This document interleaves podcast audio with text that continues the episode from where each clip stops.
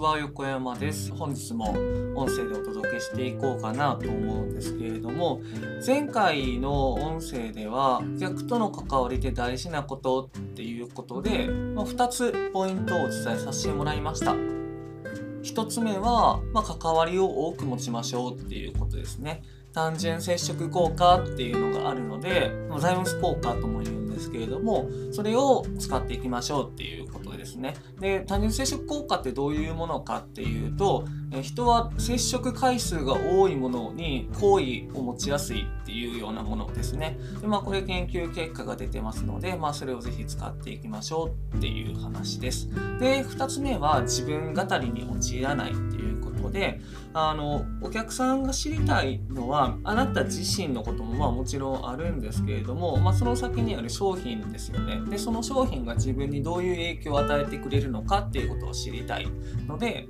あまり自分語りに陥らないようにしましょうっていうことを言いました。まあけどそれよりもその1の単純接触効果っていう方が重要なので、まあ、なるべく多く接触回数を持っていきましょうねっていうことをお伝えしたんですけれども今日はじゃあその接触をしていく中でお届けしていく内容ってどういう風にしたらいいのってことを、まあ、皆さん考えると思うんですね。でその時に、まあ、必要なというか使える考え方っていうのをお伝えできればなというふうに思います。で、えっ、ー、と、もう根も葉もない話で最初に結論から言っちゃうんですけど、えー、一番重要なのはお客さんが欲しい情報を届けるっていうことですね。で、まあそんな当たり前やんっていう話になるんですけど、まあ当たり前のことを当たり前にやっていこうねっていうことにもなるんですけど、やっぱり一番重要なのってお客さんが何を求めてるかっていうところなんですよね。そのあなたの作物だったらあなたの作物を買ってくれるお客さんは何を求めてあなたの作物を買ってくれているかっていうことをやっぱりもう一回整理しないといけないなっていうふうに思うんですね。で例えばそのお野菜買ってくれてる人だったらなんであなたのお野菜を買ってくれるのか、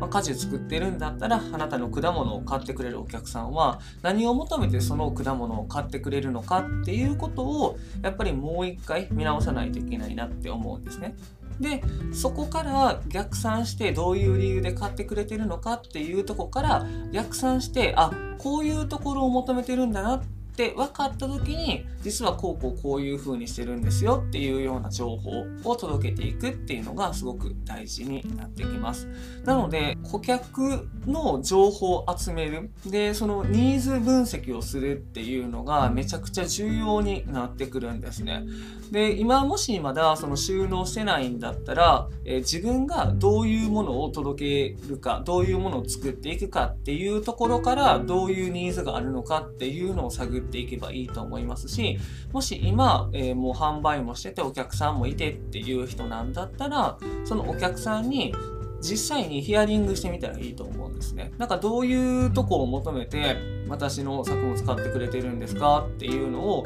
普通に聞いちゃえばいいと思います。電話でもいいですし、まあ、メールでもいいですし、で、まあなんかそのアンケートに答えてくれるんだったら、なんかそれのお礼とかしてもいいと思いますし、そうやってニーズ分析をしていくっていうのが、えー、情報発信していく上でも、で、またお客さんを広げていくっていう上でもすごく重要になってくると思うので、まあ、そこをちょっとぜひ意識してやっていっていただければなと思います。ということで、えー、と内容をどういうふうに発信していくかっていう部分で、お客さんのニーズ分析がすっごい必要なんですよ、大事なんですよっていうことをお伝えさせてもらいました。今日も最後まで聞いていただきありがとうございました。